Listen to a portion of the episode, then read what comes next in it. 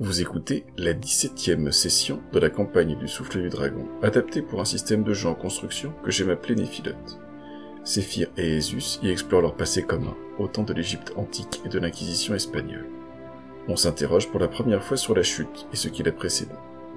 Bonne écoute.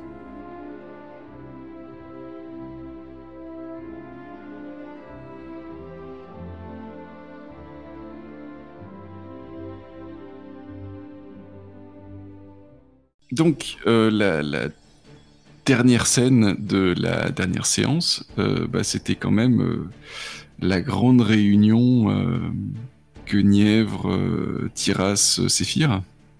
Si ça vous dit quelque chose Oui. Ah oui, c'est la séance, c'est le, moment où je les ai laissés discuter entre elles, où je n'étais pas présent dans la scène, et où c'était vachement fort. Ouais, ça y est, ça me, ça me revient. Vous avez réussi à attirer Guenièvre euh, de, votre côté du miroir. Là, s'en est suivi toute une scène d'explication euh, assez dramatique, on peut dire. Ouais, et c'était chouette. Ouais. Il y a toute une discussion sur le fait de. Euh, enfin, ce que Guenièvre vous reprochait, en fait, et dont vous n'aviez pas vraiment conscience. parce que vous saviez tout simplement pas que, que Guenièvre avait pu continuer à exister après le, l'époque du roi Arthur. Rappelle-moi comment ça se fait qu'on ne l'ait pas détecté à l'époque comme étant euh, une Néphilim Ah, mais elle ne l'est pas Ah, d'accord. Elle est humaine. Ah oui, oui, oui, ça y est. C'est juste une confirmation de ta théorie, c'est tout C'est vrai. Que c'est une réincarnation. Et du coup, vous êtes. Euh, enfin, vous avez longuement argumenté sur. Euh, pas sur le fait que que bah, c'était pas complètement de votre faute si vous saviez pas que ça, ça pouvait exister, euh, sur le fait qu'elle ait survécu, que euh, non, c'était pas une trahison quand euh, vous êtes allé voir ailleurs avec Chrétien de Troyes, que bah regarde, ça t'a pas fait plus plaisir que ça finalement de me voir enfermé dans un bocal pendant des centaines d'années. Est-ce que ça serait pas mieux d'être de nouveau ensemble? Et et bah du coup, c'est ce qui...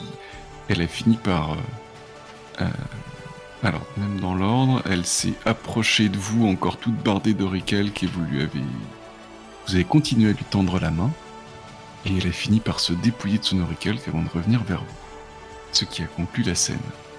Et donc cette scène-là étant très forte, euh, et pouvant presque sonner comme la conclusion de quelque chose, c'est assez difficile de rebondir par rapport à ça. Et une idée que j'avais, c'était de, de partir un peu plus loin dans le temps. Euh, c'est-à-dire de, faire une ellipse de quelques temps. J'ai pas encore, enfin, j'ai pas décidé de, combien, mais en tout cas pas de commencer immédiatement après cette scène-là. Et puis voir un certain nombre de choses qui, euh, qui se placent un peu en faux par rapport à cette à cette scène qui avait l'air d'une conclusion finalement. Il y a sûrement des problèmes qui restent et des choses qui sont pas terminées quoi. Et comme il n'est pas avec nous ce soir, eh ben ça peut, euh, ça pourrait être une façon de, comment dire, euh, de pas complètement expliquer euh, son absence et puis de laisser, euh, de laisser l'explication pour plus tard, ou au contraire déterminer des choses, ben forcément pas avec Inu, mais euh, en essayant de garder le maximum de portes ouvertes pour, euh, pour qu'elle puisse déterminer des choses. Est-ce que ça te va, Mist Oui, mais on, du coup, on se place où dans la chronologie? Je n'ai pas trop compris. Alors euh, là, ma proposition, c'était de se placer, aller par exemple une semaine plus tard, un mois plus tard, quelque chose comme ça, après cette scène. Euh, ça, c'est du coup la proposition que je vous ai fait là à l'instant. Ou alors revenir en arrière euh, dans le passé et je sais pas où. Qu'est-ce que vous en pensez? Ça me paraît délicat de se placer euh, plus tard sans Inu, même si effectivement on peut s'arranger pour laisser des, des moments, des, enfin, des portes ouvertes et tout, je sais non? Oui. Et en même temps, le passé il commence à être un peu blindé de de référents. Mais non. Moi, je suis. Bon, il reste des trous, hein, mais. Euh, il y a des millénaires de trous encore. Oui. Il y a une époque qu'on n'a pas creusé du tout. Oui. C'est l'Égypte antique. Où vous avez été tous les deux. C'est vrai. et visiblement a affronté un certain culte de Seth. Voilà, Je me rappelle plus ce qu'on avait dit. rien. Pas grand chose. Tout ce que j'ai, c'est Égypte antique. Le culte de Seth détenait la stase d'Esus, incarnée dans une prêtresse d'Anubis. Séphir l'a délivré. Tout ce qu'on a. Et ça date de la séance 0, hein, donc euh, il y a. Ça date Voilà. d'il y a longtemps. Ah, c'est pour ça que je me rappelle pas. C'est pas que parce que j'ai un cerveau en gruyère. C'est pas parce que t'es en train de te transformer en Néphila. Et puis sinon, euh, bah, un autre moment assez évident où vous êtes retrouvés tous les deux, c'est au moment où euh, Esus a délivré euh, Séphir de l'homoncule. Oui. Et ça, ce sont des périodes qui sont déjà déterminées, mais il y a, y a des trous. euh, bah, par exemple, vous auriez pu vous croiser au aussi au moment de l'incident Jésus.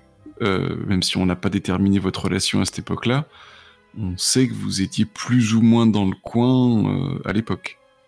Euh, vu que Esus a refusé l'œuvre de Tiras pour, euh, pour participer à l'incident Jésus, alors que Séphir euh, commençait à s'intéresser à Jésus euh, lui-même. Mais sans savoir exactement qui était derrière pour l'instant. Et puis il y a le gros trou entre, enfin il y a, mille ans, il y a mille, il y a presque 12 siècles de trou entre où j'ai ni, ni le nom d'Esus ni le nom de Tiras entre l'incident Jésus et euh, Chrétien 3. Bon, on sait que depuis, on sait qu'entre temps il y a eu euh, il y a eu l'époque d'Arthur, mais euh, ça peut être avant, ça peut être après quoi. Ou on peut prendre les choses d'une façon différente, c'est-à-dire euh, comme on fait d'habitude, quel aspect de votre personnage vous aimeriez bien développer, et puis une fois ça exprimé, ça sera peut-être plus facile de savoir à quelle époque on peut placer les choses. De votre personnage ou du jeu.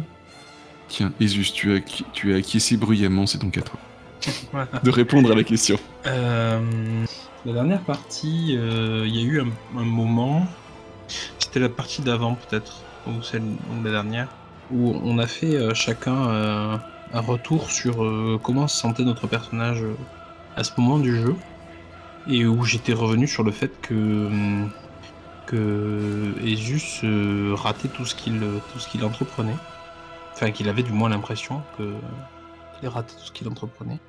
Et que du coup, euh, libérer la Bretagne devenait euh, euh, la mission, la mission qu'il souhaite absolument réussir pour, se prouver que qu'il peut réussir quand même.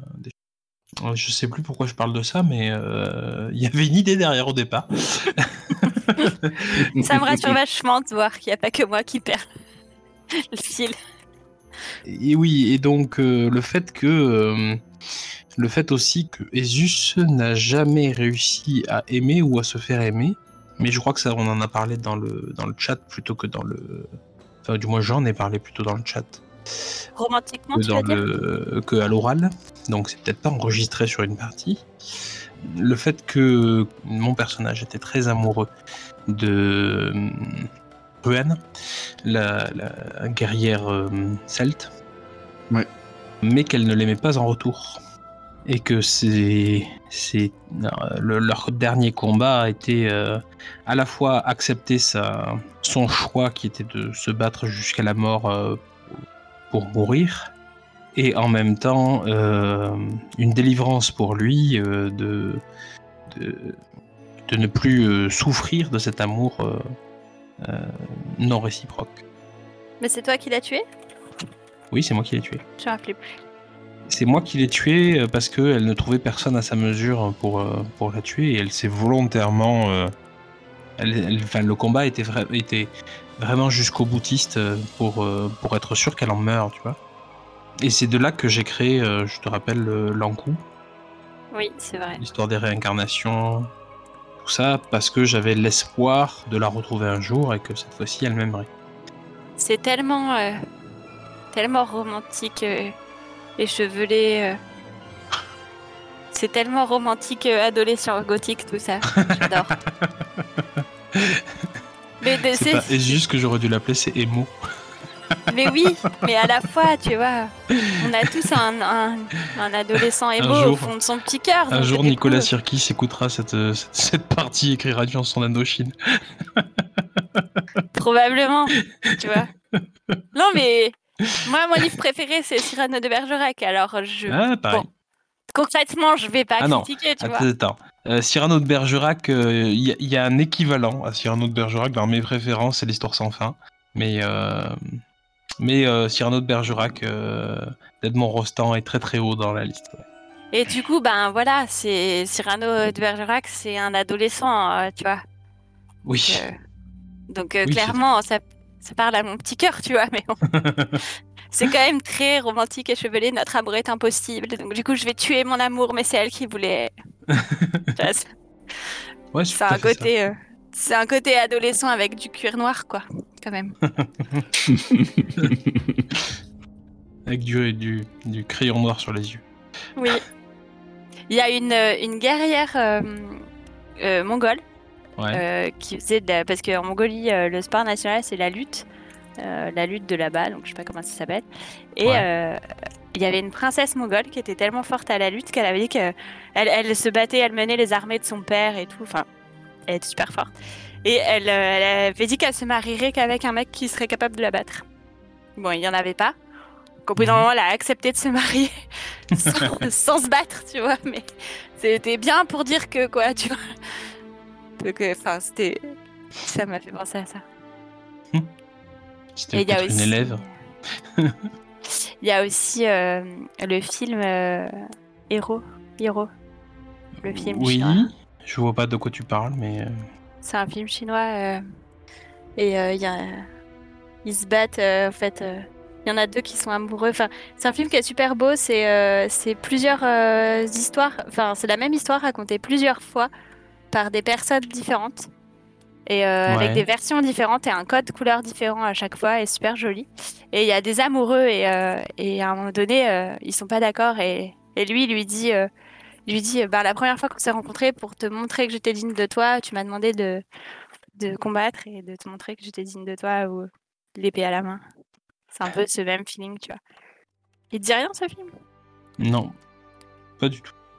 Il est très bien enfin moi J'ai vu beaucoup plein de films chinois, mais pas celui-là. je crois qu'il est chinois attends ouais film de 2002 bon bref c'était pour les petites inspirations du moment Mhm. Bon, on se lance sur quoi? Sur l'Égypte? Ou ouais sur, ça m'a euh, l'air pas mal l'Égypte Mais du coup, j'ai pas répondu à la question. hein. Certes. Quel aspect, et, et- quel aspect et de ton personnage euh, Non, mais t'as donné, t'as donné une- deux trucs, quoi. Mais après, Ouais. effectivement, je vois pas bien quel est le rapport avec le euh, la quête en cours dans le présent. En tout cas, le fait que tu, tu veuilles la mener à bien.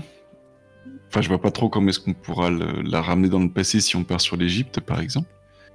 Euh, et puis pareil, le rapport avec euh, Ruan, euh, c'est peut-être plus distant. Avant qu'on se fixe sur l'Égypte, je veux bien, euh, je veux bien que Miss réponde à la question. Qu'est-ce qu'elle a envie de voir de son personnage? Ou de, de l'aspect du jeu? Et ben moi, j'aimerais bien développer la relation avec euh, Esus, du coup, parce qu'on en a peu parlé, je trouve, entre nos deux personnages. mhm. Parce que finalement, euh, il y a quand même un peu du lourd, tu vois, dans, nos relations, je pense. Entre euh, le fait que tu m'as délivré, le fait que je t'avais délivré aussi, euh, que tu as été suivi à cause de moi. Mhm. Enfin, on a des relations euh, de. Comment dire? On a des relations protectrices de l'un de l'autre. Ouais, on se, on, on se, on se doit des choses et à la fois on ne doit pas que des trucs cool, tu vois. Enfin bref. Ouais, comme une fratrie. Un petit peu, ouais. Relation compliquée, tu vois. Et toi, c'était ta- la quête actuelle que tu voulais ou c'était par rapport au fait qu'il y a une quête un peu amoureuse aussi? Dans, dans ce que tu cherchais? T'avais parlé de ça aussi. Euh, là, sur le coup, ça me revient pas, mais euh, Enfin, tu dis que, t'avais, que ton personnage il a jamais été aimé, mais. Il a jamais réussi à se faire aimer en retour. En tout cas. Et il tombe toujours amoureux des personnes qui ne peuvent pas l'aimer, ou tu vois. Parce que euh, c'est un, c'est un ado émo dans son petit cœur. Au fond, c'est pas la réciprocité qu'il cherche. C'est le sentiment d'amour absolu et non réciproque. C'est beaucoup plus joli ainsi, tu vois. C'est plus joli, c'est plus joli quand t'as pas, quand t'as pas, quand tu ne fais que rêver ton, ton sentiment. Bah oui, parce que c'est Cyrano, tu complètement confrontes pas à la réalité. et, et ce sont toujours des, des humains ou des humaines Ah, bonne question. Bonne question. Euh, oui. Oui, parce que le, le- en plus, euh, en plus, le fait qu'il soit mortel euh, rend les choses, euh, rend les choses euh, Plus émo. Plus dramatique. Non, non, pas, non, pas plus dramatique, plus, euh, plus, qui m'oblige à les vivre plus rapidement, parce que sinon, euh, si je si je pouvais attendre deux siècles et attendre euh, comme Antares, j'aurais attendu des siècles et des siècles et voilà, ça aurait fini par arriver peut-être. Bon, déjà, ça tombe bien, vous êtes là tous, tous les deux, donc euh, ça va être plus facile pour développer euh, votre relation. Et puis, euh, on peut commencer de façon chronologique pour une fois, au niveau de l'Égypte antique. Et euh, on a une apparition, nous? On a une naissance en tant que Néphilim ou... Hmm. Il y a cette idée que il y a très longtemps, quand on dit très longtemps, c'est avant l'aube de la civilisation, il y a un événement qu'on appelle la chute, qui, dans Néphilote, n'est pas déterminé euh, a priori, donc euh, c'est euh, c'est à, nous de l'évoquer, de lui donner un sens éventuellement, ou plutôt de lui donner, une consistance plutôt. nous, mais le sens qu'on peut lui donner déjà, c'est celui que, avant cette chute, vous étiez des êtres magiques qui n'avaient pas besoin de s'incarner dans un être humain. Vous étiez était libre quelque part. Voilà. Libre d'utiliser la magie euh, comme un, un- un humain est capable d'utiliser ses bras et ses jambes, ou son souffle et sa voix, enfin peu importe. Et en tout cas, euh, cette euh, chute est liée à est liée ou en tout cas symboliquement avec euh, avec l'oricalque qui vient euh, détruire la magie quoi. Et euh, bon, votre votre mémoire est de façon générale floue et, et, à trous, hein, comme vous avez bien pu le constater jusqu'à maintenant. Mais c'est d'autant plus vrai pour ce qui s'est passé avant la chute qui est peut-être d'ailleurs l'origine de cette, de cette mémoire défectueuse aussi. Il n'y a rien en particulier qui empêche, en tout cas c'est pas une règle que je mets, qu'on évoque ce qui a pu se passer avant cette chute. Euh, Mais c'est vrai que dans la campagne ça serait une première. Moi, je pense qu'à la chute, on a perdu euh, des souvenirs, tu vois, de ce qui s'était passé avant. Ah, j'ai toujours, toujours interprété comme ça au départ. Après, après, on peut inventer un truc. hein. Ça a une euh, une valeur symbolique, le fait de, de passer de l'état d'esprit à habitant d'un corps. Et, et d'ailleurs, euh, il y a aussi quelque chose qui pourrait intéresser Séphir en particulier, c'est que euh, si vo- votre mémoire à vous est, extrêmement défectueuse, peut-être qu'il y a des choses que vous avez... Quand je dis vous, c'est les, les de façon générale. Euh, Il y a peut-être des réalisations qui vous ont survécu d'avant la chute et que peut-être vous aimeriez retrouver. Quand je dis des réalisations, en tout cas des, des, peut-être en tout cas c'est c'est je dirais la sapience perdue ultime parce que vu que vous en avez très très peu de souvenirs et que vous étiez même sous une forme différente à l'époque euh, euh, sous quelle forme pourraient se manifester ces, ces réalisations et ces et cette sapience euh, d'avant la chute peut être particulièrement énigmatique et et en tout cas pas du tout accessible aux, profanes euh, mais vous, vous n'êtes bien entendu pas des profanes, mais euh, même si vous avez, euh, même si vous avez chu, du coup, déchu depuis cette époque. C'est aussi ce que recherchait euh, Antares dans le dragon. Même si mon personnage n'en a pas conscience pour le moment, puisqu'il est pas au courant de tout ça. Mais en tant que joueur ayant écouté le podcast où que tu joues que avec lui pour finir sa partie, la fusion des âmes euh, euh, Néphilim pour en faire le dragon, c'est euh, peut-être c'est peut-être une forme de, de renaissance de ce de ce, cette forme de vie, esprit pas limité par la chair. Ouais. Alors, à moins que vous ayez une idée précise qui vous vient, ce que je propose, c'est de d'essayer de poser une scène et puis de, de voir où ça nous mène au niveau justement des révélations, des, des... Vous êtes euh, sur les sur les bords du Nil. Vous êtes euh, même plus exactement sur la, sur la rive ouest, celle des morts, celle où sont euh, quelques temples sacrés et beaucoup de, beaucoup de tombeaux. Vous êtes en train de, de vous approcher d'un, justement, d'un tombeau avec la, la, ferme intention d'en découvrir l'entrée, d'y pénétrer. Et euh, pourquoi? Qu'est-ce qui vous pousse à faire ça? Pourquoi est-ce que vous avez entendu non seulement le, le coucher du soleil, mais aussi celui de la lune pour être, euh, par une nuit particulièrement sombre, à vous diriger euh, vers ce tombeau? Qu'est-ce qui vous pousse à le faire? Peut-être qu'on cherche euh, un, un objet dont on pense que qui sert de stase à quelqu'un, à un néphilim. Alors, qui est cette personne? Enfin, qui est ce, cette néphila que vous recherchez Dont vous recherchez la stase? Je vais poser la question autrement. Séphir, tu sais que il y a quelque part, sûrement en Égypte, un lieu qui est un vestige des temps d'avant la chute. Et tu sais qu'une personne, une Néphila, pourra te renseigner sur ce lieu, et c'est justement la Néphila dont tu recherches la stase. Comment est-ce que tu en as entendu parler? Du vestige de avant la chute? Oui, ça, et comment est-ce que tu as fait le lien avec cette, euh, avec cette Néphila? Il y a des légendes qui, des textes qui racontent, euh, qui racontent euh, des événements magiques qui, euh, qui me font penser qu'il s'agit d'avant la chute.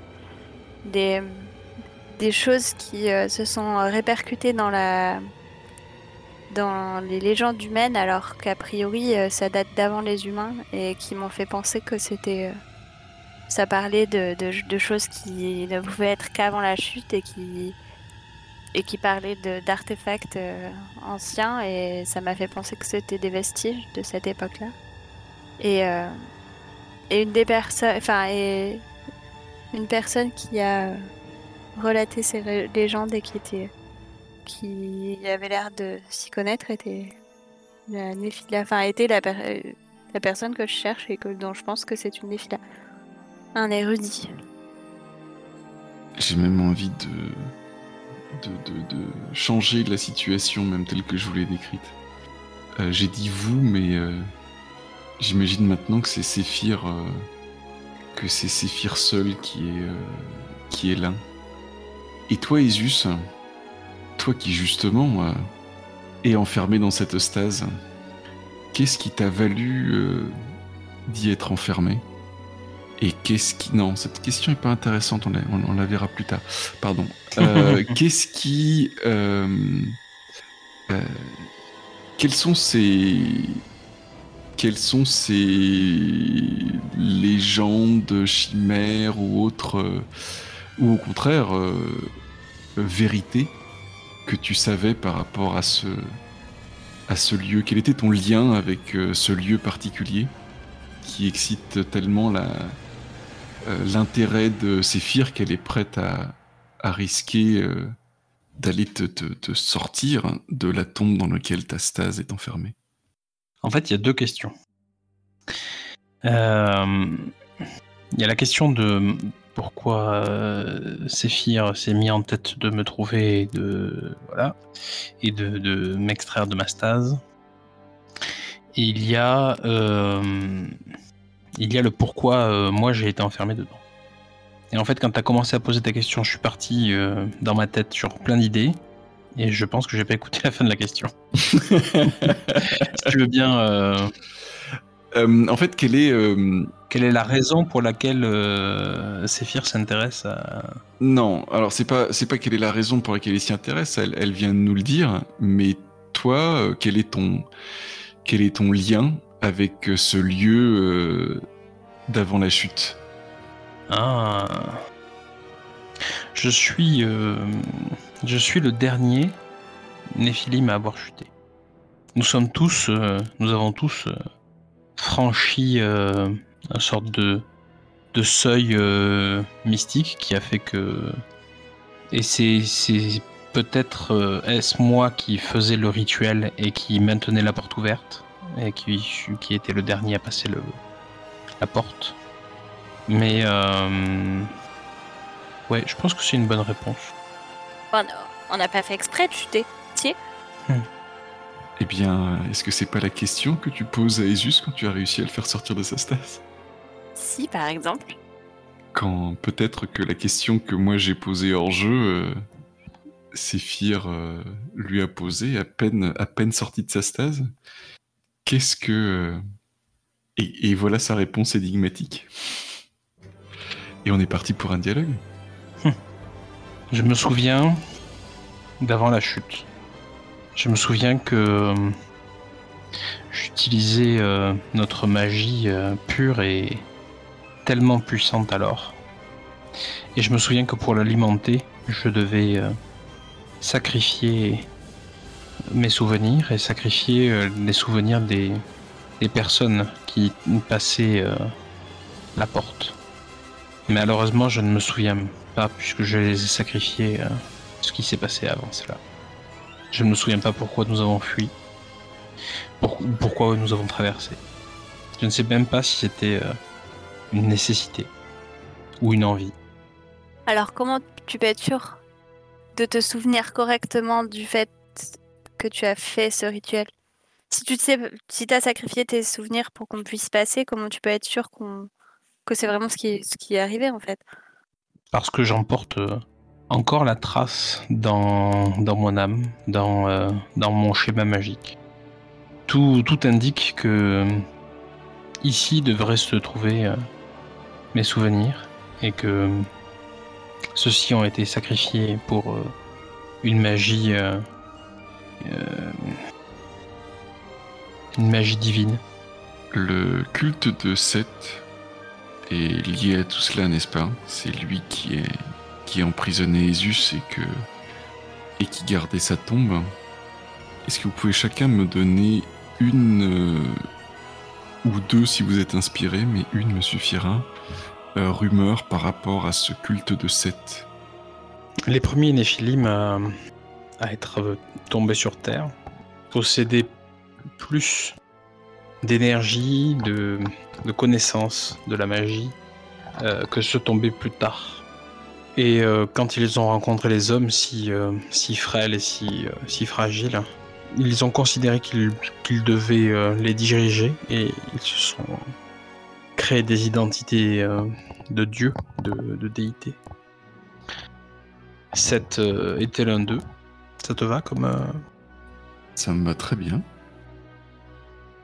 Et une deuxième. euh, Je te laisse réfléchir, je veux bien celle de mhm, celle de Mist avant. ça marche. Il paraît que le grand euh, prêtre euh, du culte de Seth possède, euh, possède un objet qui, qui peut ramener les morts. Euh, Séphir, pourquoi savais-tu que c'était le culte de Seth euh, Enfin, comment as-tu fait le lien entre le culte de Seth et, et, que tu recherchais? Celui qu'on appelait le dernier. C'est pas dans un tombeau que j'ai trouvé euh, l'objet de stase de Jésus Si, si, mais comment as-tu su que, que le, le culte de Seth l'y avait mis Et d'ailleurs que tu as dû euh, sûrement euh, déjouer leur surveillance pour pouvoir euh, t'approcher du tombeau et y pénétrer. J'ai appris que un prêtre de Seth avait, avait réussi à enfermer un, un esprit. euh, avait réussi à enfermer un être soi-disant euh, un tombeau. Et euh, j'ai pensé que ça avait un rapport avec la personne que je cherchais. Parce que parfois il faut écouter les racontards des gens pleins de bière. Et juste qui était ce. Qui était Seth pour toi? Quel était le lien qui vous unissait euh, Est-ce que c'était avant la chute ou après la chute? Seth était, euh, était mon frère, ou euh, ce qui peut s'apparenter à, un frère quand on est un Néphilim. On a toujours été en compétition. Du coup, euh, à la fois protecteur envers lui, et à la fois pour le mettre à l'épreuve, c'est le premier à avoir passé le portail. C'est le premier à être arrivé parmi les hommes. Mist, est-ce que Séphir a trouvé euh, ironique de bien plus tard euh, s'incarner dans, dans une prêtresse d'Isis? Ah, quoi? Est-ce que euh, je suis en train de, de- de- de suggérer que peut-être que cette, cet épisode, les humains s'en souviendront bien plus tard comme la légende de de- d'Isis et d'Osiris. Avec euh, Seth qui, euh, Qui a tué Osiris. qui a tué Osiris. Et, Il l'a euh, découpé en petits bouts et qu'il l'a jeté un peu partout. et, euh, et Isis qui a réussi à, à rassembler les bouts pour faire revivre au moins une partie des Us. Pardon, j'ai dit des Us Osiris. Et qu'il est du coup assez ironique que... que... que- Ou pas ironique, ou au contraire complètement délibéré d'ailleurs. Ma question c'était plutôt ça, c'est... euh, Mais alors, pourquoi t'es-tu incarné dans une prêtresse d'Isis euh, bien plus tard, au moment de l'incident Jésus? Eh bien, pour euh, me rapprocher de la vérité de, de, ce qui, de qui avait euh, recollé les morceaux des us. J'espérais en apprendre plus sur cet épisode. Est-ce que, euh, du coup, tu peux euh, nous raconter euh, quel est le, le rituel que Séphir a dû accomplir pour pouvoir pénétrer dans le, dans le tombeau? Le rituel pour pouvoir entrer dans le tombeau? Ouais.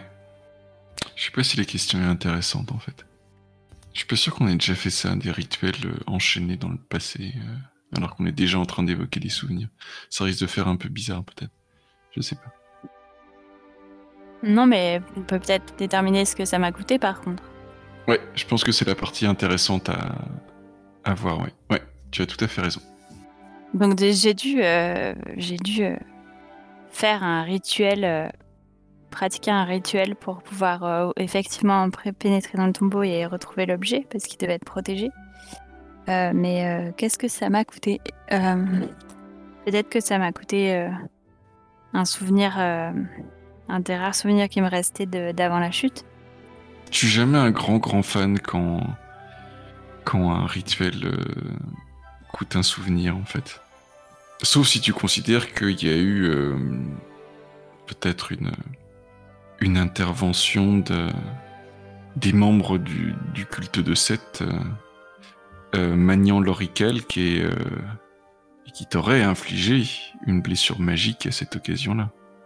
Peut-être, peut-être que c'est euh, c'est euh, à l'origine d'un affaiblissement qui, qui a fait qu'ils ont pu qu'on a pu me reprendre ensuite. Mhm. Et que, ce qui expliquerait aussi peut-être pourquoi Esus est venu me, me sortir de la stase. Oui. Si j'ai, si moi déjà du départ j'avais été, euh, j'avais été euh, blessée magiquement euh, en pénétrant dans le, dans le, le tombeau où je l'ai sorti lui-même de stase. Peut-être que c'est à ce moment-là que nos destins se sont liés par cette blessure magique. Moi, je pense qu'ils sont- qu'ils étaient liés de avant ça. Peut-être. Mais la mémoire euh, Néphilim étant ce qu'elle est, euh, je pense que tu as oublié euh, quels étaient nos liens? Peut-être que moi j'en avais encore conscience, je sais pas. Peut-être. Peut-être à ce moment-là. Depuis j'ai oublié. Est-ce que vous l'avez su à cette occasion ou est-ce que vous le saviez déjà? Que les membres du culte de, de Seth maniaient l'oricalque Étant donné que euh, Seth était le premier euh, euh, chez les humains, euh, c'est le premier à s'être aperçu des propriétés magiques de, l'oricalque et qui en a fait tout de suite euh, un objet de, sa, de son culte afin de, de le lier par, le, par euh, les croyances. Peut-être même que, lui-même a été détruit par ses disciples. Quelle est la dernière fois où l'un ou l'autre, euh, l'un et l'autre d'ailleurs, vous avez entendu parler de Seth pour la dernière fois? Je parle pas de son culte, mais bien de Seth lui-même. Mhm. Tiens, en commençant par Mist peut-être. Récemment, euh, récemment, j'ai cru, euh, enfin, j'ai vu dans des forums euh, un peu obscurs euh, que le qu'il y avait des, des nouveaux adorateurs de Seth, mais je ne sais pas si, enfin, ils racontaient des trucs un peu, un peu étranges qui pourraient faire penser que Seth est toujours, euh, toujours plus ou moins actif ou peut-être est revenu de, est re- re- ressorti de, de stase. Mais je ne sais pas s'il s'agit vraiment de, de Seth lui-même qui revient ou s'il s'agit seulement de, de son culte qui a perduré malgré tout. Donc dans cette incarnation-là, j'ai entendu parler de, de Seth, mais j'ai pas euh, découvert si c'était vrai ou si c'était juste son culte. Hmm, intéressant. Et pour Esus Euh, pour moi, euh, Seth est, est mort et bien mort. Je pense que euh, il s'est fait détruire par, euh, par euh, la dévotion de ses fidèles. Euh, Ceux-ci ont rassemblé énormément de récalques et le lui ont offert. Il ne s'attendait pas à, à ce que cela perturbe tellement sa magie que ça l'affaiblisse euh, au point d'en mourir. Après, est-ce que au dernier moment, euh, il a sauté de son corps pour euh, s'enfuir dans une stase Je ne sais pas. Peut-être. Pour toi, il, il est vraiment pas vivant actuellement. Je n'ai euh, aucune trace de, de sa vie. S'il est sorti de stase ou s'il est ne serait-ce qu'en stase, euh, je n'en ai jamais entendu parler. Je verrais bien euh, une scène justement dans le passé d'Esus euh, où il se confronte à Seth Hmm, et où il lui dit que c'est une bêtise de vouloir dominer les humains. Qu'il faut vivre avec et non pas. Ça expliquerait, tu vois, pourquoi Esus a toujours euh, écouté ses hôtes Ça, ça se placerait du coup en, en Égypte. en Égypte. voire avant euh, l'Égypte, voire un, un temps que pré pré-égyptien, je sais pas. À cette époque, euh, est tout puissant. Ses adeptes le vénèrent comme un dieu et lui ont bâti un, un palais-temple euh, aux dimensions euh, colossales. Plusieurs peuples travaillent pour que des offrandes dignes puissent lui être faites. À cette époque, euh, la grande étendue que l'on nomme maintenant le, désert euh, du Sahara est vert et, c'est là où il réside. Quelle est alors euh, l'apparence d'Esus Sous quelle forme, sous quelle hôte va-t-il se présenter euh, et, et- et- et un hôte avec quel, euh, quel équipage, quel euh, voilà auprès du tout-puissant Seth Euh, Comment fait-il pour obtenir une une pour se retrouver en présence, en tout cas dieu. d'un dieu? Comme Seth et se sent supérieur aux, aux hommes et à la vie de, ce, de ces hommes. Il demande régulièrement qu'on lui sacrifie euh, des personnes. Et euh, en fait, le seul moyen que j'ai trouvé pour euh, l'approcher, c'est de me faire passer pour un de ces humains qui va être sacrifié. Sachant que au moment du sacrifice, il sera forcément conscient de ma présence et de ce qu'il s'apprête à faire. Le mettre devant le, mettre devant le, le choix cornélien entre tuer son frère, enfin tuer euh, un Néphilim, ou accepter de me parler. Hmm. Je pense que sans rentrer dans les détails, il choisira une troisième voie. Celle de me mettre dans une stase. Mais on peut rentrer dans les détails si tu veux. Ouais, j'étais en train de me poser la question justement. Si tu veux jouer la scène, autant. Euh, Miss, n'hésite pas à intervenir pour rajouter des choses à la narration. Je suis en train de lire que le premier, euh, le premier pharaon à avoir euh, rassemblé euh, tout le royaume, il s'appelle Ménès. Enfin, Ménès en grec. Et, euh, Comme tout de même, il y a au minimum euh, la vie d'un de tes hôtes qui est en jeu et que tu y tiens. euh, je propose qu'on essaie de suivre un petit peu le, le rituel de création d'un hôte pour euh, déterminer un petit peu qui, Qui est-ce? qui est cette personne dont tu mets la vie dans la balance. Avant que tu t'incarnes dans cet humain, comment t'apparaît euh, son soleil? Quelle est sa, forme, sa saveur, sa texture? Il est pur. C'est pas euh, quelqu'un qui a un soleil euh, extrêmement éclatant, mais c'est un, soleil qui est dépourvu de d'ombre, est, il est pas forcément super lumineux, mais il est, il est simple, il est élégant. Quel est l'élément qui est le plus présent autour de cet humain L'air. Mhm. Est-ce qu'il y a un symbole en particulier qu'il t'évoque La vie. En t'approchant de, de son soleil, tu parviens à, à goûter euh, un des souvenirs de cet humain. C'est un souvenir de, de fraîcheur. Elle est allongée dans une palmeraie, peut-être une oasis. Au-dessus d'elle, euh, il y a le, vent qui joue dans les, les feuilles des palmiers. Quand elle tourne la tête, elle voit sur son, bras étendu euh, les ombres de ces longues euh, feuilles qui jouent comme les rayures sur le dos d'un zèbre. Et puis, soudain, il y a le, vent forci. Elle commence à sentir du, du sable porté par le vent qui se lève, qui lui griffe la peau. Et euh, elle va donc devoir euh, interrompre sa sieste et, euh, rentrer plus dans une petite cabane toute simple, mais qui est tout son monde au cœur de, de l'oasis.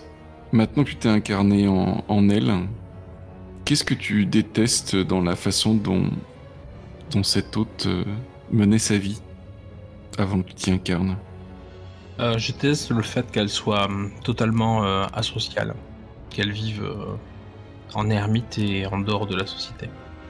Moi, j'ai besoin de, du contact avec les autres. Et dernière question, cet hôte a un lien avec un autre de tes hôtes?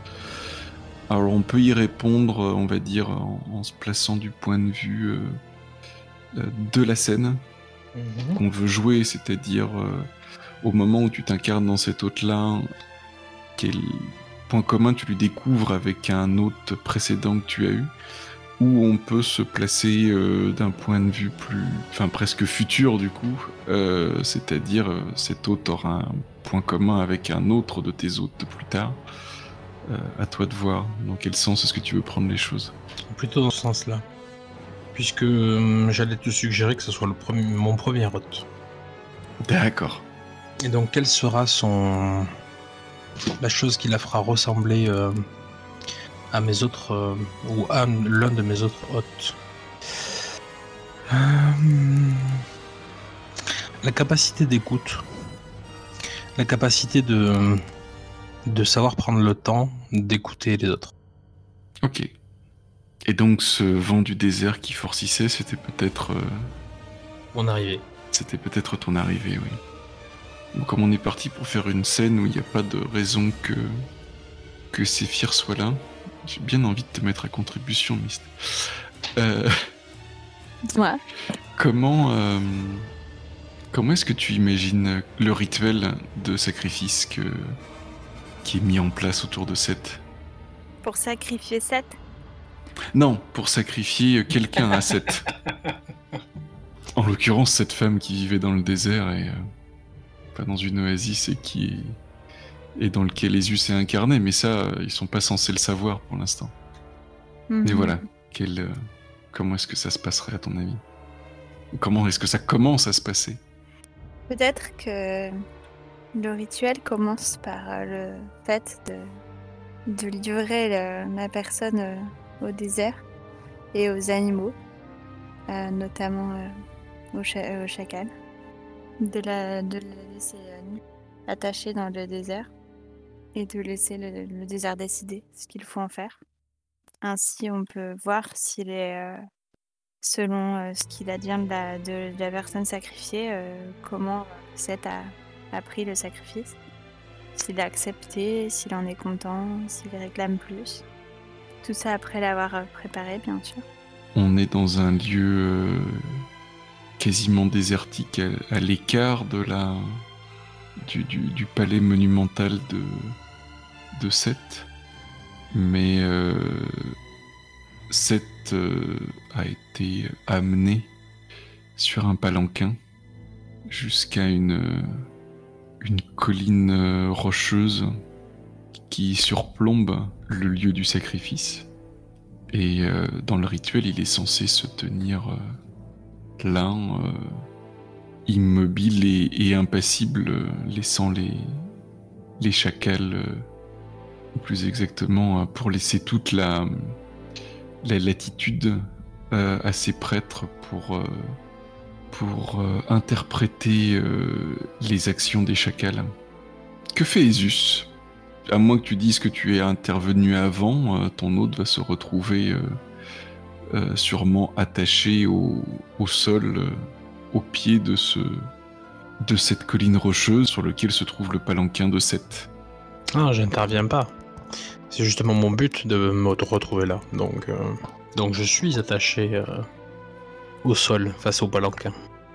Je n'ai pas bu depuis plusieurs jours. Je n'ai pas mangé non plus. Et le soleil euh, est harassant la journée et le froid mordant la nuit. Le temps euh, semble démultiplié par cette torture. Et enfin, euh, enfin le, le palanquin de cette approche. De là où tu es, tu sais que tu peux... Enfin, tu, tu as tout à fait la liberté de, de mouvement de ta, de ta tête et de ton regard pour pouvoir euh, regarder dans la direction de, de. Tu peux également parler, tu n'as pas été euh, bâillonné Mm. ou quoi que ce soit. Alors c'est donc ainsi. Les hommes te vénèrent, et toi, tu les tues. Parce que tu le peux. Quel être es donc tu devenu Mon frère? Tu vois Seth se raidir sur son. sur l'espèce de trône porté par son palanquin. Rien que ce. Déjà, ce, ce mouvement semble. Sans, sans parler, bien entendu, de, de l'apostrophe que tu viens de faire, mais. Son clergé alentour semble être euh, très étonné, euh, surpris par ce qui est en train de se passer. Peut-être quand tu as parlé, euh, deux prêtres qui, on va dire, qui sont le plus près de, de toi, peut-être euh, un peu en hauteur pour ne pas être, pour ne pas déranger l'éventuelle venue des, des chacals, ont commencé à se, à se redresser et à faire mine de descendre pour aller te, corriger et te faire euh, taire. Mais Seth se, lève de son trône et les arrête d'un geste. Les prêtres euh, et prêtresses se, prosternent à terre, étonnés de et, terrifiés par le mouvement de, de la divinité. Et c'est Seth lui-même qui va descendre. Certains feront mine de le, de le suivre, mais il les, euh, d'un autre geste, toujours sans aucune parole, il les intimera de rester à leur place. Et donc, euh, il va descendre euh, pour se trouver debout, debout à peut-être deux pas de ta tête. Que fais-tu là J'ai entendu dire que tu étais devenu ainsi. Que ton arrivée ici avait, euh, avait créé un, tel trouble que tu en avais profité pour te créer un culte, dominer les, yeux- les hommes.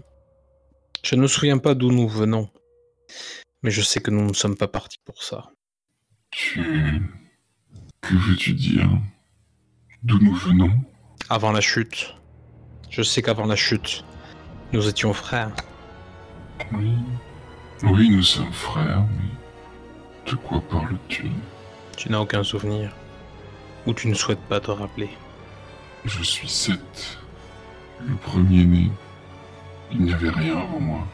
Ça, c'est ce que tu prêches à tes fidèles. Il a bien fallu que tu t'incarnes dans un humain, et cet humain existait avant toi. Si par là tu veux dire qu'il n'existait rien avant ta divinité, je le conçois. Ton culte n'existait pas avant que tu ne décides de le créer. Mais ce n'est qu'un mensonge. Tu te mens à toi-même. Qu'est-ce que tu veux? Je veux te libérer. Te montrer qu'il existe euh, d'autres choses. D'autres façons de voir euh, le monde et la vie. Mais peut-être n'es-tu pas pris à cela. Peut-être suis-je venu trop tôt. Ou trop tard. On m'a dit que tu collectionnes les objets d'Oricalque. Sais-tu que cela nous tue? Sais-tu que cela nous empoisonne? Te rends-tu compte que en sa présence ton, pouvoir faiblit? Oui. Oui. Mais je sais que le pouvoir des autres aussi faiblit. Et je sais que je suis le plus fort. Alors c'est donc cela, c'est pour t'en servir contre moi ou contre nous. Je suis le premier. Avant la chute, nous étions rivaux. Et maintenant, tout ce qui te reste de cette rivalité, c'est la volonté d'écraser les autres. D'être toujours le premier. Alors que ce que je voulais faire en étant ton rival, c'était te forcer à être meilleur. Pas à te forcer à écraser les autres. Tu n'as pas compris ce que j'ai voulu t'enseigner. Hmm. M'enseigner. M'enseigner une leçon. Je ne comprends pas tout ce que tu dis, mais certaines choses me reviennent. Bien. Je vais te laisser amplement le temps de penser aux leçons que tu veux m'enseigner. Il fait amener un, un- sarcophage de bois euh, sculpté. Ce que tu peux en voir de là où tu te trouves, c'est une pièce euh, qui a dû nécessiter le travail euh, d'un artisan particulièrement doué. Et il, euh, il le fait déposer juste à côté de toi. Il remonte sur son, sur son palanquin et il, demande à, tous ces prêtres et prêtresses de repartir. Il reste là, seul, à te regarder, à cuire littéralement au soleil. Il, te regarde avec un détachement euh, Inhumain. inhumain et amusé jusqu'à ce que ton ton hôte finisse par euh, par sombrer dans, dans l'inconscience qui va la la mener jusqu'à la mort et là tu vas te retrouver euh, dans ce désert sans personne en qui t'incarner sentant le l'oricalque polluant les champs magiques autour de toi. Et la seule issue sera euh, Le sarcophage. le sarcophage et le, le soleil qui a été déposé par, euh, par l'artiste. Et c'est là que Séphir me trouvera. Des années après. Dans le sarcophage? Le sarcophage en lui-même. D'accord. Oui, enfin, en- Dans un premier temps, euh, quand tu as ouvert le sarcophage, tu pensais trouver euh, un Néphilim à l'intérieur. Euh, mais tu t'es aperçu que c'était une simple, une simple jeune femme momifiée humaine. Sans doute morte dans un désert de soif. Il y a de nombreuses années. Et que la pièce maîtresse n'était pas la momie, mais le sarcophage en lui-même. Et nous sommes dans une scène miroir de celle-ci, où, euh, eh bien, euh, eh bien, j'ai aussi envie de faire jouer à euh, Myst euh, une, comment dire, une incarnation dans un, dans un autre. Séphir, tu te sens enfin libre après des, ce qui t'a semblé être une éternité de souffrance et de servitude. Comment est-ce que t'apparaît le, le soleil de l'humain le plus proche? Quelle est sa, sa forme, sa saveur, sa texture, son, apparence pour tes sens magiques? Il me semble euh, frais et, euh, et épicé en même temps. Euh, assez incontrôlable. Il change de forme euh, tout le temps. Et, euh, et il coule, euh, il coule comme, comme, enfin, il fait comme, comme des vagues. Il change de forme, il revient. C'est un soleil qui est plein de force et assez instable. quel est l'élément le plus présent autour de cet humain? C'est l'air. Et le symbole qu'il t'évoque? Hmm, C'est le chant. Quand tu t'approches de son. de ce soleil, tu y goûtes un souvenir. C'est un souvenir rempli de fierté, où tu t'es trouvé euh, dans la. la cathédrale qui t'apparaît gigantesque, où euh, tu étais euh, non seulement au premier rang, mais même un pas en avant. Tu restes de la chorale, ou porté par le, le, cœur de tous les autres, tu as pu chanter à la gloire du Seigneur devant toute la ville assemblée. Et surtout, euh, tu voyais le enfin le regard de, fierté que t'adressaient euh, tes parents du, du deux ou troisième banc euh, de l'église. Tu voyais le prêtre qui encourageait ton chant. Et puis, euh, c'est ce, ce grand moment de, de fierté euh, pour cet enfant de cœur. Qu'est-ce que tu détestes le plus dans maintenant que tu es que tu es incarné en cette euh, en cet humain? Qu'est-ce que tu détestes le plus dans dans la façon dont dont il menait sa vie? C'est cette, c'est cette dévotion sans, sans aucun doute, sans aucun, euh, sans aucune remise en question. Et ben envers euh, l'Église, euh, pas tellement envers Dieu lui-même, mais envers l'Église. c'est, cette absence de remise en question, c'est cette, ce- ce- ce- cette foi absolue qui, à mon sens, est due presque autant à son amour de, du chant qu'à une réelle foi. Et pourtant, euh, mon hôte n'a- pas l'air de le remettre euh, en question. Il accepte euh, pleinement sans, sans interroger une seconde. Et quel est le point commun entre, entre ce- cet hôte et un de tes hôtes Je vais ouvrir la question comme pour Ésus, ça peut être un autre précédent ou ça peut être en tout cas un point commun que tu découvriras plus tard avec, avec un de tes hôtes suivants. Un, un autre suivant, pas précédent. Euh, C'est comme c'est à toi de voir. C'est l'un ou l'autre. Soit tu as un autre précédent par rapport à celui-ci, ou comme on est dans le passé, c'est un peu particulier. euh, Je te laisse voir. Ce qui t'inspire le plus. Eh bien, c'est euh, c'est justement cette, euh, cette façon de, de, de consacrer euh, l'art à un amour, euh, en l'occurrence là, sacré, mais c'est de, c'est de mélanger, c'est de ne faire aucune différence entre, euh, entre euh, l'objet euh, la- l'objet d'amour et l'art qui, qui chante cette, cet amour-là. C'est de- d'avoir aucune différence entre, oui, entre le là, en l'occurrence, le chant qui, qui est là pour magnifier l'amour de Dieu et, et Dieu lui-même. Et dans, dans, l'autre, dans un autre cas, euh, ben, c'est c'est, euh, complètement euh, mêlé l'art et ce que l'art chante en même temps. C'est pas très clair. Dans ma tête, c'est clair. Si, si, si, si. Mais du coup, quel est le. Avec quel autre est-ce que c'est un point commun? Avec la poétesse qui aimait Chrétien de Troyes. Ok. Pourquoi est-ce que c'est cet enfant de cœur que Jésus a amené avec lui euh, pour euh, servir d'hôte à, à Séphir C'est une question pour moi ou pour lui? Pour. euh, oui, pour, pour Jésus, ouais. Quel concours de circonstances a fait que c'est un enfant de cœur qui s'est retrouvé euh, à ce moment-là?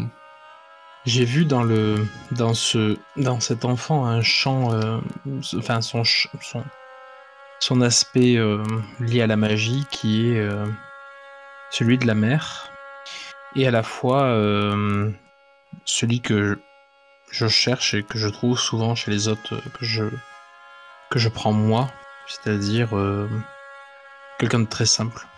Pas simple juste parce que c'est un enfant, simple parce que c'est son caractère. Où est-ce qu'était l'homoncule que...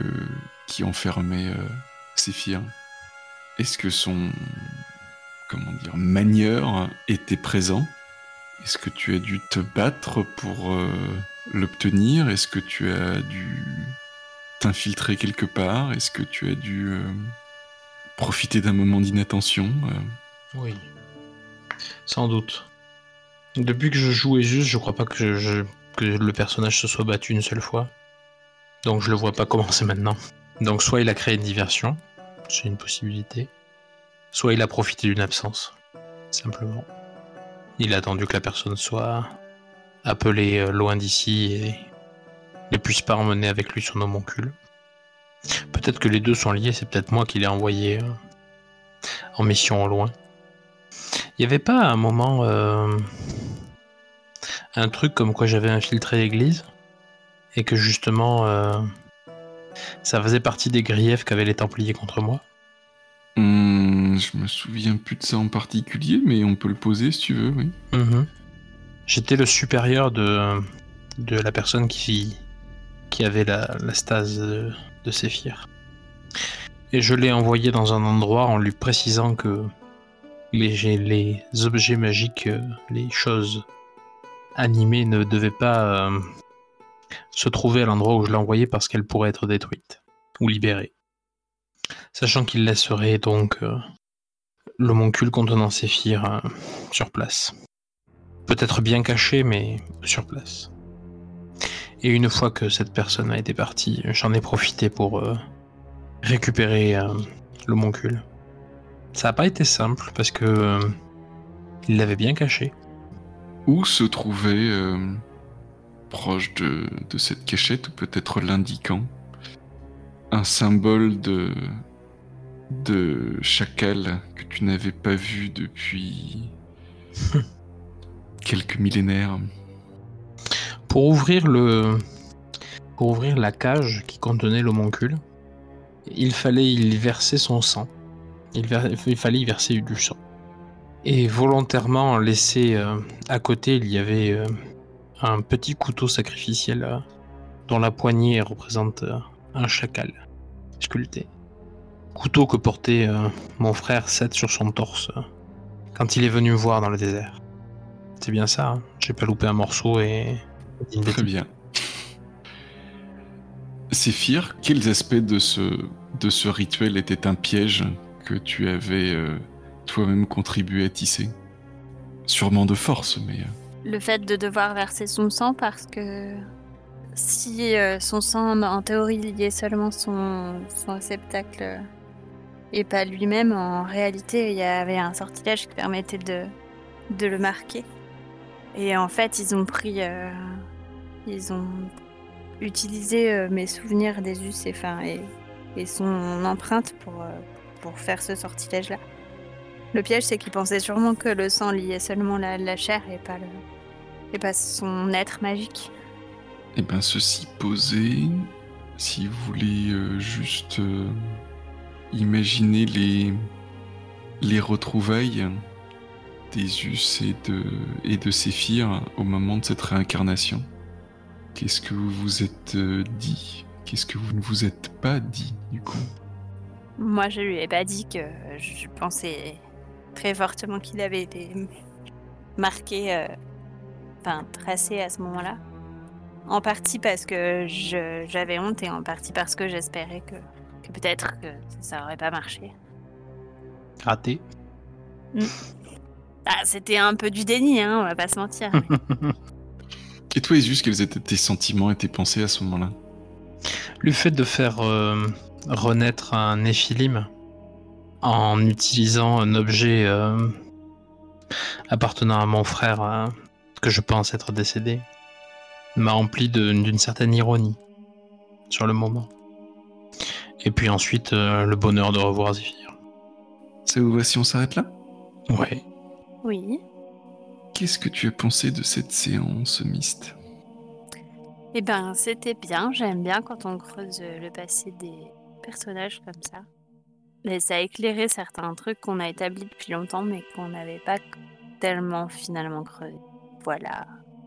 Et toi, Isus? T'es un gobelin? J'aime bien, euh, comme je te l'ai marqué, euh, j'aime beaucoup ce que ce jeu est devenu. Vraiment, euh, cette façon de, jouer en mêlant le passé, euh, le présent, les incarnations, la magie, tout ça, je trouve ça génial. Connaissant un peu Nephilim avant, le décalage est très très apprécié. J'étais resté sur l'idée que c'était un jeu abscon, très difficile, parce que avec beaucoup beaucoup beaucoup d'histoires à connaître. Et, et tu as été mon antidote. Oh. C'est gentil. Ouais. Euh, bah ouais, moi j'aime bien aussi qu'on creuse euh, le passé de nos personnages. J'ai l'impression que ça leur donne, euh, que ça soit en, en solo ou en, ou, ou en plus, enfin, ou en plus petit comité que d'habitude. C'est d'ailleurs plus facile hein, quand on n'est pas toute la table pour le faire. Je me souviens de certaines. euh, Je pense même que deux, ça doit être plus ou moins le maximum pour arriver à explorer le passé proprement, en fait. Tu crois? Euh, être être ju- enfin deux Euh, enfin deux, deux, Deux joueurs. deux joueurs et, et un MJ ça me semble être le maximum pour explorer le euh, pour explorer des, des, des moments un peu plus plus intimes du passé en fait là déjà j'ai eu l'impression dans cette séance que euh, bah, dans toute la scène euh, de, de même de passé antérieur je dirais où euh, euh, où on s'est placé euh, à la première incarnation d'Esus euh, et, et le dialogue avec Seth où, euh, où Séphir n'était pas présent, bah, ça fait toute une scène qui était presque un duo, donc j'ai essayé de te faire intervenir un petit peu, mais t'étais moins présente que dans le reste. Enfin, après, on avait moins de maîtrise de tout ça aussi au tout début, hein, mais euh, je me souviens d'une euh, d'une séance euh, où vous étiez trois. Enfin, on était quatre au total. Il y avait Inu qui était pas là et on était, on était quatre au total là, au, début où ça avait été. Il y a eu quelques moments un peu bien, mais sinon on avait beaucoup beaucoup galéré à, à poser des moments, poser des scènes et tout ça. Donc là, je pense que déjà on est vachement plus entraîné. Et puis il y a le fait d'être en plus petit comité aussi qui est pas mal. Et même si euh, j'accepte avec gratitude ton compliment, Gobelin, euh, justement, je me pose la question de, tu dis le, ce que le jeu est devenu, enfin ce qu'on a réussi à en faire, euh, et je pense qu'il y a quand même une, une grosse part de prise en main. En fait, ces séances-là en, en, petit comité ou en, ou en, duo AMJ, un PJ sont, sont très cool pour justement poser des choses beaucoup plus concrètes que ce, que ce qu'on avait évoqué au début pour brosser les personnages. Donc ça, c'est très très bien. Le fait qu'on ne l'ait pas fait au début, mais qu'on ait euh, d'abord fait euh, des parties tous ensemble avec des souvenirs qui ressurgissent sans qu'il y ait de contexte pour vous pour ces souvenirs, euh, ça rend quand même le jeu pas, pas très facile d'accès quoi. Là maintenant on est un peu en régime de croisière donc on arrive à, trouver des trucs, on, se connaît aussi les uns les autres et puis euh, et, forcément tout ce qu'on a ajouté en cours de en cours de jeu, en cours de campagne, euh, ça fait un contexte pour les autres souvenirs quoi. Mais au début, commencer de commencer de pas de rien, mais de de juste ce qu'on avait fait pendant la session zéro, c'était dur. En tout cas, j'ai eu l'impression que c'était dur pour vous à ce moment-là. mais sinon, voilà, moi aussi, j'ai bien apprécié la séance. Je, je savais pas du tout où ça allait partir. C'est marrant qu'on soit mis à évoquer, euh, l'histoire de la chute, euh, des tout premiers temps. euh.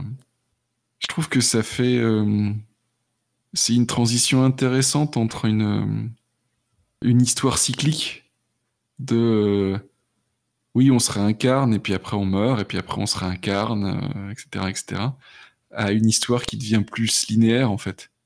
Mm. Oui, il y a eu un début quoi. Peut-être que tout ça est inclus dans un grand cycle, on verra bien, mais mais ouais, c'est marrant. Et puis c'était cool de poser des euh, ouais, de vraiment poser en jeu les ces moments qu'on avait évoqués, en particulier dans les parties précédentes. C'était bien. J'aime bien le fait d'être Osiris. C'est classe ou quand même, hein? Et qu'Osiris soit une femme.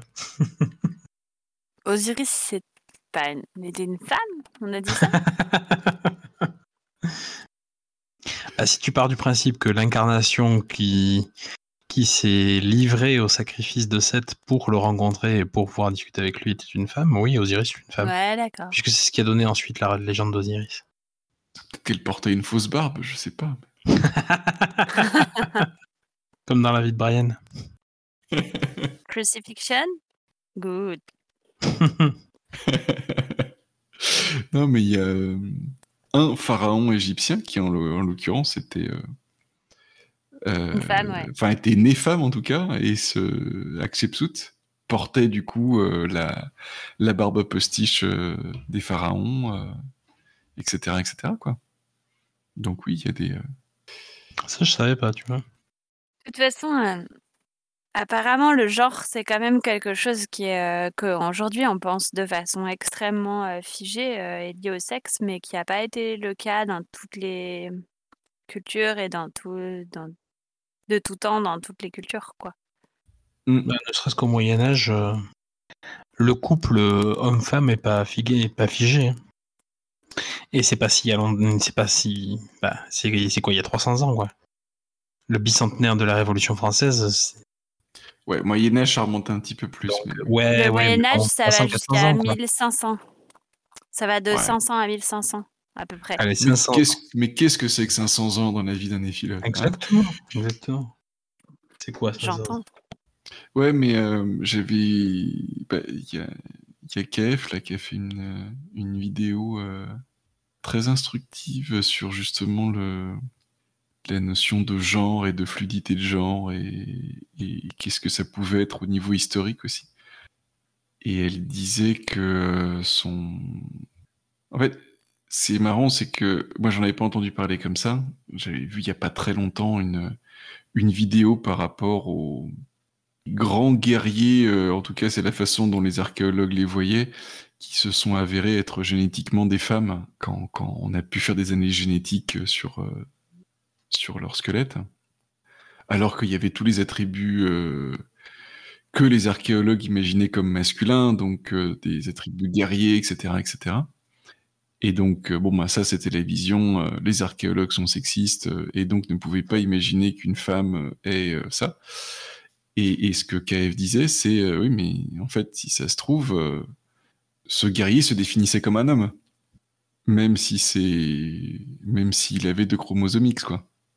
Euh, ça, c'est possible, mais par... ça, c'est tout à fait possible, hein, euh, parce que le genre, c'est justement quelque chose qui n'est pas lié au sexe, euh, en tout cas pas que. Oui, tout à fait, oui. Mais mais il y a eu aussi des cultures où il y avait plusieurs genres, plus que deux, je veux dire. Il y a des trucs comme ça. Par contre, moi, je suis en train de lire un livre sur ça, exactement sur ça. C'est euh, L'homme préhistorique était aussi une femme, et c'est un, peu dur à lire, c'est un livre universitaire en vrai. Et euh, en fait, euh, c'est évident que les, fondations de la, recherche en histoire, datent, notamment pour la préhistoire, ça date du 19e siècle. Et Ah très oui. clairement, le 19e siècle, ça doit être un siècle euh, le plus sexiste qu'on a connu. Donc euh, oui, si, si Oui, tu, oui. si tu trouves une tombe où il y a des guerriers et que du coup c'est inconcevable pour les gens qui étudient la tombe que des guerriers ce soient des femmes, oui, bah forcément, c'est des guerriers, euh, ça a tous les attributs du pouvoir et du pouvoir notamment guerrier, mais du pouvoir de du statut social haut, euh, d'un pouvoir qui est guerrier et tout. Donc nous, on l'associe euh, au masculin, donc du coup, on en déduit que c'est des squelettes d'hommes, mais on, parce qu'on fait le travail à l'envers, tu vois. Oui, oui, non, tout à fait. Ce que tu En dis au sujet du genre, oui, évidemment, euh, peut-être que les gens se définissaient comme des hommes ou comme autre chose que hommes ou femmes. hein. Ça, Oui. c'est vrai. Ce que je dis, c'est qu'en fait, je, connaissais déjà euh, la partie de l'histoire que tu évoques, donc le fait que, euh, oui, il y a plein de... Enfin, le contexte du 19e, du début 20e, euh, voire même de... de du- d'une bonne partie du 20e siècle, fait que, on va dire, l'archéologie travaillait avec... avec des, présupposés, comme tu dis, faisait le travail à l'envers. Et ça, en fait, cette partie de l'histoire, je la connaissais depuis un moment. Et j'ai trouvé intéressant le point de vue de KF, disant que, euh, mais si ça se trouve, il y avait de la part de ces, de ces gens-là aussi une, est-ce qu'on peut dire ça en français proprement? Non, euh, performation, euh, une performance euh, d'un genre qui ne correspondait pas à leur, euh, Alors, aux, as- aux associations euh, sexe-genre qu'on fait euh, actuellement. Quoi. Ouais, mais de toute façon, je pense que je pense que quoi qu'il arrive, euh, le genre, même si tu penses que c'est une culture où il y a deux genres, un genre qui est associé au masculin et l'autre au féminin, de toute façon, la définition du genre, elle a de valeur que dans la société dans laquelle elle se place. Donc même si, enfin, ça voulait pas dire la même chose que maintenant, euh, homme ou femme, même, Mhm, tu vois. tout à fait. Donc, de toute façon, ça c'est sûr. J'avais lu sur un autre, dans un autre livre sur la préhistoire où il disait que la religion de la préhistoire, par exemple, elle est, elle est dure à. On, on peut pas la connaître parce que euh, si jamais t'imagines qu'il y avait un rituel au soleil, qu'il y avait euh, des chants, euh, une danse, euh, qui euh, mettait euh, un foie euh, cru euh, euh, sur un caillou plat gravé, et ben nous on n'a que le caillou plat. Donc euh, c'est compliqué de comprendre tout le rituel avec juste euh, le seul truc qui a perduré. Et pour moi, c'est un peu pareil avec euh, le genre, quoi. Si tu as seulement euh, les squelettes et, et ce qu'il y a dans la tombe pour savoir ce que c'était, ben t'as que le résultat, quoi. C'était des guerriers et ils étaient de sexe féminin. Super. Donc après, ce que ça veut dire dans leur culture, si t'as pas plus de sources, il y a aucun moyen de le savoir, quoi. L'art difficile de l'archéologie. Oui, et puis, euh, et puis aussi, euh, Et De pas se laisser porter par ses biais aussi. Bah, ça, on l'est toujours, tu vois. Enfin, on est toujours porté par ces biais, mais d'où l'intérêt d'avoir euh, des chercheurs qui sont divers, quoi. Et pas Oui. juste tous les mêmes, issus du même moule, euh, qui vont réfléchir de la même façon et, et qui ne vont probablement même pas avoir conscience des biais, tu sais. Avoir des biais, c'est normal, euh, c'est bien d'en avoir conscience des biais qu'on a, quoi. Mais bon, vaste sujet, hein. Très. Je, ça ça m'a fait penser à un truc que j'ai vu l'autre jour sur Twitter. C'était euh, quand un archéologue vous dit euh, cet objet avait sûrement un but rituel, ça veut dire qu'il a absolument aucune idée de quoi, de ce à quoi ça servait. Et s'il vous dit euh, cet objet a, euh, devait sûrement servir à un rituel de fertilité, c'est qu'il sait exactement à quoi ça servait, mais qu'il qu'il n'ose pas le dire. C'est un sextoy? Exactement. Non, mais tu vois, c'était euh, au sujet, par exemple, des euh, tout ce qu'on a appelé les Vénus euh, de la préhistoire, là. Ouais. Les interprétations qu'on en a faites, elles sont quand même empreintes de, de énormément de, mal, de male gaze, quoi. C'est-à-dire que c'est des femmes qu'on représente, mais il y a beaucoup de sortes de, de, de sculptures qui sont très différentes. Il y en a où les femmes n'ont pas de visage. Et du coup, on l'a interprété comme des trucs de fertilité, mais on- en fait, on ne sait pas du tout. Parce que c'est...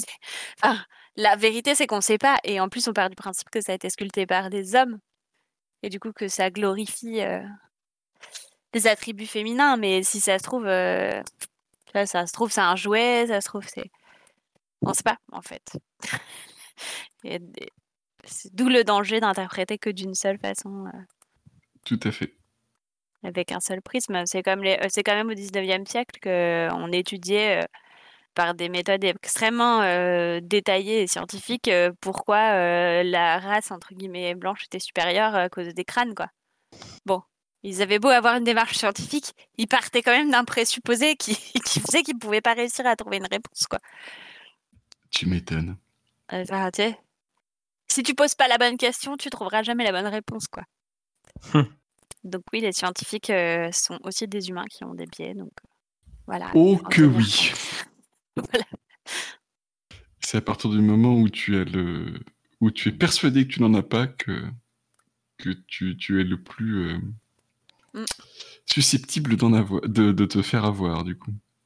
C'est pour ça, faut, faut, faut être ok, enfin, faut faire le, la paix avec l'idée de, oui, ben, en fait, on a tous des biais, c'est normal. Juste l'idée, c'est d'essayer de les, de les contourner, quoi. Ouais. Ok. Bon, je Bon, vais, j'arrive. ba- je vais bannir, euh, Ouais. je vais bannir les Craig et compagnie. On vous veut plus, les Craig. Peut-être que Vous venez si plus la aux soirées. révolution des machines. si, la révolution des machines arrive, ils se vengeront.